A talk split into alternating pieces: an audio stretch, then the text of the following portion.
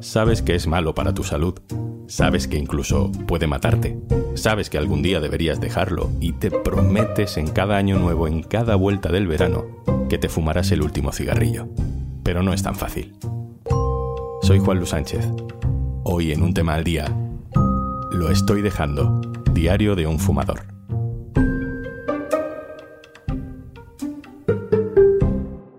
Una cosa antes de empezar. Hola, soy Juanjo de Podimo y aparezco por aquí para decirte que si quieres escuchar un tema al día sin interrupciones, tienes una opción muy sencilla. Regístrate en podimo.es barra al día y disfruta de 60 días gratis de todo el contenido de Podimo en exclusiva. Bueno, mi primer cigarro concretamente no lo recuerdo. Sí recuerdo que estaba en el final de la EGB, en octavo de EGB, que ya empezaba a salir con la pandilla del barrio, y el primer cigarro se lo robé a mi padre, que además fumaba ducado en esa época. Empecé quitando uno, cada día quitaba algunos más. Pero también es verdad que en esa época los chavales de 14 años podíamos comprar tabaco. Y además lo vendían suelto. Y era muy fácil, muy fácil acceder al tabaco. Dejar de fumar es muy difícil. Si tienes la suerte de no haber probado nunca un cigarrillo o simplemente no eres adicto al tabaco, seguro que has conocido a alguien que sí lo ha sido, que lo ha pasado muy mal para dejar de fumar. Y si eres fumador, entonces sabes perfectamente de lo que estoy hablando. Hola Juanlu, soy Antonio Pérez, tengo 52 años y mañana empiezo un tratamiento para dejar de fumar. Es la primera vez que lo intento y llevo desde los 14 años fumando. El 16% de las mujeres y el 23% de los hombres fuman a diario en España. Los jóvenes ya fuman menos que sus mayores. Si miramos, por ejemplo, la franja de edad que va desde los 25 a los 64 años, las fumadoras suben al 20% y los hombres están en el 30%. También se sabe cuánta gente ha dejado de fumar. Hay otro 16% de mujeres y otro 27% de los hombres que han podido abandonar la adicción al tabaco. Es algo que no sale siempre bien a la primera. De hecho, hay muy poca gente que lo consigue a la primera. Es verdad que este tratamiento parece que es muy novedoso en el sentido de que no, por lo que me he informado, no sustituye como principio activo a la nicotina, sino que funciona más por una cuestión de cómo son los enlaces moleculares, que el cuerpo cree que es nicotina. Y por lo que dicen los estudios que tienen, pues tiene un 75% de, de eficacia, o sea, es muy alto. Yo con que me ayude en la primera fase al desenganche, porque la otra parte creo que la puedo poner yo. Estoy intentando involucrar a, a mi familia, a mis sobrinos sobre todo, y a, a, la gente de alrededor para que todo lo que tenga que ver con lo social me resulte más fácil, ¿no? Porque soy consciente de que la adicción es muy alta muy alta. Yo soy de los que no puede estar sin tabaco nunca. Y como vea que el paquete va por la mitad, ya tengo que tener algún paquete de reserva en casa o donde sea. Hoy estamos acompañando a Antonio, que ha estado durante varias semanas enviándonos notas de voz sobre este proceso de intentar dejar de fumar. Es una especie de diario del fumador que lo está intentando. También hemos llamado a Margarita Rojas Salido, especialista en medicina familiar y comunitaria que durante muchos años ha sido referente del programa de tabaquismo en un centro de salud en Sevilla. Hola Margarita. Hola. Margarita, nuestro testimonio de hoy, Antonio, está intentando dejar de fumar, pero con ayuda, con ayuda de la sanidad pública, ¿no? Con ese programa para dejar de fumar. ¿En qué consiste ese, ese tratamiento? Pues el tratamiento farmacológico eh, consiste en darte un fármaco que a ti te va a ayudar a dejar el hábito tabáquico. Eh, no es una panacea como la gente piensa, una pastillita milagrosa que yo me la tomo y dejo de fumar, sino que la base, digamos, principal del tratamiento es el tratamiento conductual, que es el apoyo social y entrenamiento en habilidades que tú le das al fumador para resolver las dificultades que aparecen en el abandono del tabaco. Eso es lo fundamental, que es lo que a la gente le cuesta más trabajo, obviamente. Y luego está el tratamiento farmacológico, que está dirigido a una serie de pacientes en concreto desde que está financiado. Para que a ti se te financie y yo te lo pueda recetar, por ejemplo, necesitas una serie de requisitos. Que al menos esté registrado en tu historia clínica que mm, has tenido un intento de dejar de fumar en el último año. Con eso lo que se mide un poco es la motivación que tienen los pacientes para dejar de fumar. Que sea fumador de más de 10 cigarrillos al día y que tenga un alto grado de dependencia. Y solo se financia un intento anual al paciente. O sea que si no lo consigues, puedes volver a solicitar el tratamiento, pero en este caso ya no estaría financiado.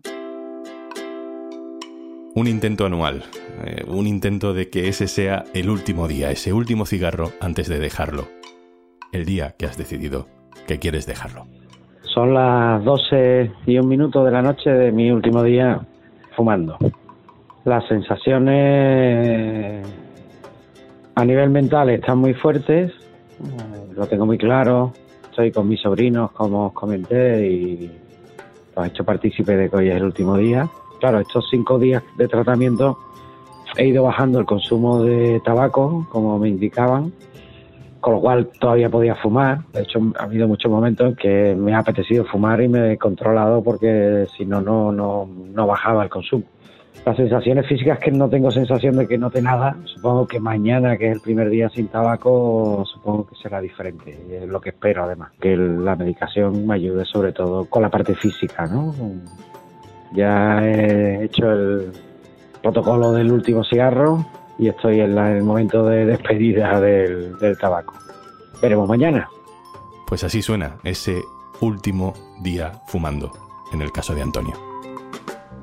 Margarita, siempre se habla que con la adicción a las drogas hay una parte física, de monofísico, y otra eh, psicológica. No sé qué porcentaje, qué peso puede tener cada una de ellas en el caso del tabaco. Pues porcentaje como tal no hay. Están descritas tanto la dependencia psicológica como la dependencia física. La dependencia psicológica es aquella que se asocia a la añoranza de los efectos positivos que tienen los fumadores y que es más prolongada que la física, suele durar unos seis meses. Se asocia con casi todo con estado emocional, desde el estrés, el enfado, los déficits de concentración, mientras que la dependencia física, que depende más de, lo que es el efecto químico de la nicotina, es cuando tú empiezas a fumar, el efecto de la nicotina se siente rápidamente. Una sensación de bienestar y placer, pero dura muy poco. ¿Qué es lo que pasa? Que entonces este gesto se repite. Eh, cada vez los receptores de nicotina se activan antes y tú te vas fumando más. Y esta dependencia física dura menos. Lo bueno que tenemos que dura menos, suele durar unas tres semanas. Bueno, primer día sin tabaco, estoy ya en la cama, eh, es verdad que ha sido un día, porque como os comenté, estoy con, con mi sobrino y hoy hemos tenido un día lleno de actividades. hemos visitado Coto Doñana, hemos hecho una barbacoa, en fin, he estado todo el día sin parar y con ellos, que sobre todo mi, sobrina Paula ha estado todo el día pendiente de mí, dándome ánimo, muy cariñosa y muy graciosa. Y digamos que el día se ha pasado rápido es verdad que ha habido varios momentos con ganas y lo he llevado bastante bien. También la motivación era muy alta y, bueno, un día creo que todavía no es gran cosa. Así que nada, ya empiezo, empiezo la vida sin tabaco, sigo con el tratamiento y bueno, iremos viendo. Cuando uno se plantea dejar de fumar, sobre todo cuando tiene hábitos asociados al tabaco, ¿no? Son muchos, eh, no sé, un café, una cerveza, eh, terminar de comer, o, el cigarro de antes de irse a dormir, que yo he pasado por eso. Eh, lo primero que uno siente cuando intenta dejarlo, que es miedo, ansiedad, ¿cuáles son los síntomas del síndrome de abstinencia del tabaco, Margarita?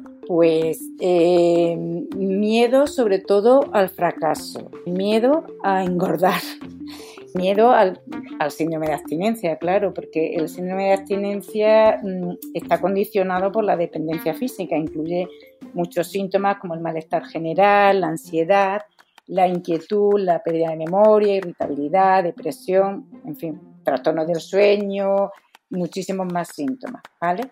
Este síndrome de abstinencia, como es mm, depende de la dependencia física, digamos, pues empieza entre 2 12 horas que tú dejas de fumar tiene el punto álgido entre el segundo o tercer día y puede llegar a durar hasta cuatro semanas. Muy buenas, hoy es el lunes 8 y hace una semana que dejé de fumar y he conseguido no fumar absolutamente nada. He estado ya en algunas situaciones sociales con gente fumando Y bueno, no voy a decir que ha sido fácil porque no lo ha sido y sigo teniendo todavía momentos en los que me apetece muchísimo y, tengo que controlarme. A nivel físico no me noto gran cosa, yo pensaba que iba a notar más cambios, pero bueno, a nivel moral sí, porque aunque está siendo difícil, bueno, creo que lo puedo conseguir. Es verdad que hay que seguir, que una semana todavía no es nada. Mi sobrina no para de mandarme mensajes de ánimo diciéndome campeón y mi pareja también, pero creo que todavía es pronto para decirlo. Sigo teniendo todavía ciertos rituales en los que estaba acostumbrado a, fumar, pero bueno, voy aguantando, estoy usando mucho chicle sin azúcar y es verdad que ayuda un poco. Y nada, y, sigo, sigo con el tratamiento y estoy en el Ecuador del tratamiento. Así que, bueno, de momento continuamos. En las últimas décadas hemos visto varias estrategias para intentar que la gente no fume o que deje de fumar, ¿no? Aparte de, estos tratamientos que tú nos estás explicando, Margarita, ah, está la subida de los precios, la subida de los impuestos, la prohibición de fumar directamente en espacios públicos, en bares, en terrazas. Eh, ¿Hay alguna medida más que sea eficaz según tu experiencia? Pues uno más eficaz como tal, yo creo que por el seguimiento que se le hace a los pacientes, los programas de deshabituación, porque es donde más apoyo encuentran. Pero luego el defender los espacios libres de humo, el empaquetado genérico, el subir los impuestos, eso ha demostrado que disminuye el número de ingresos hospitalarios por infarto de miocardio, cardiopatía isquémica y accidentes cerebrovasculares en pacientes fumadores. O sea que pues yo creo que sería unir todos y verdaderamente falta mucho que legislar porque hay que hablar mucho de los cigarrillos electrónicos que parece que son menos dañinos pero que también son perjudiciales y tampoco se sabe hasta qué punto podría ser. El tema de los vapeadores que también está por ahí sin legislación ninguna. Entonces, bueno, yo creo que es la unión de todo lo que podría hacer que disminuyera el porcentaje de fumadores. Eh, muy buenas, Juan. Bueno, ya he superado las tres semanas sin fumar. El sábado pasado fue el último con la medicación. De momento sigo bien, sigo en la línea. Yo creo que el tratamiento me ha ayudado bastante en cuanto a lo físico. Me ha controlado bastante ansiedad y la necesidad física un poco de, la nicotina. Hay momentos en los que me apetece muchísimo todavía fumar, pero bueno, controlable y no me está alterando el estado emocional. Verdad que estoy como muy motivado por dejarlo, no tanto por el tema de salud, sino por producir cambios. Sé de alguna manera que si consigo dejar el tabaco después de 38 años, pues cualquier cosa es posible y creo que eso me está ayudando a nivel de motivación y dentro de nada eh, haré un mes que en, alguien como yo que he sido un fumador empedernido durante 38 años es casi impensable. De momento seguimos para adelante. La pesadilla de todo fumador es conseguir dejarlo y luego volver a recaer. Eh, no sé, Margarita, si sabemos cuánta gente recae o, por qué se recae normalmente. No sé si esto es como el alcohol, que una vez que pruebas un poco eso ya te lleva a seguir bebiendo. Eh, no sé si un cigarro lleva a otro. Son cosas que se dicen, pero no sé si son ciertas. Pues eh, bajo mi punto de vista es igual que el alcohol. Quiere decir, una persona que ha sido fumadora toda la vida tiene que estar con las orejas levantadas para no volver a fumar, porque Tú coges un cigarro cuando han pasado ya un montón de años o si no años, tiempo de haber fumado porque ya crees que controla el hábito y tardas poquísimo en volver a caer, porque es que la nicotina crea muchísima, muchísima dependencia y como además le pone muchísimo aditivo al tabaco, por ejemplo el amoníaco, que es que hace que la nicotina llegue al cerebro siete veces mucho más rápido que sin amoníaco. Entonces, bueno, eso hace que tú no debas de coger un cigarro, porque si no es que te vuelve a enganchar. El porcentaje de recaída es alto, incluso algunas veces para nosotros muy decepcionante, porque cuando tú te pones a leer alguna estadística y dices, uy, es que recaen en los primeros meses el 75%. Es mucho, claro, pero bueno, si quitamos un 25% de fumadores es muy, muy, muy importante. Y además, si han pasado 6 a 12 meses de abstinencia, es mucho más posible que dejen de fumar que si no han llegado a los 6 o 12 meses. Margarita Rojas, especialista en medicina familiar, muchísimas gracias. Pues nada, un placer.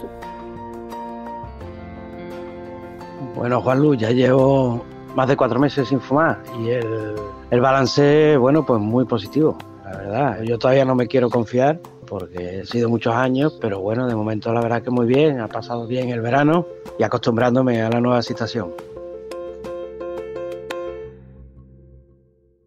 Y antes de marcharnos, Porque escuchas podcast de curiosidades con las que luego quedas genial contándolas como si las hubieras descubierto tú. En Podimo, aprende mientras pasas un buen rato. Tienes 60 días gratis en podimo.es barra al día. Esto es un tema al día, el podcast del diario.es. Si te gusta lo que hacemos, necesitamos tu apoyo. Hazte socio, hazte socia en el diario.es barra socio. Este podcast lo producen Carmen Ibáñez, Marcos García Santonja e Izaskun Pérez. El montaje es de Pedro Nogales. Yo soy Juan Luis Sánchez. Mañana, otro tema.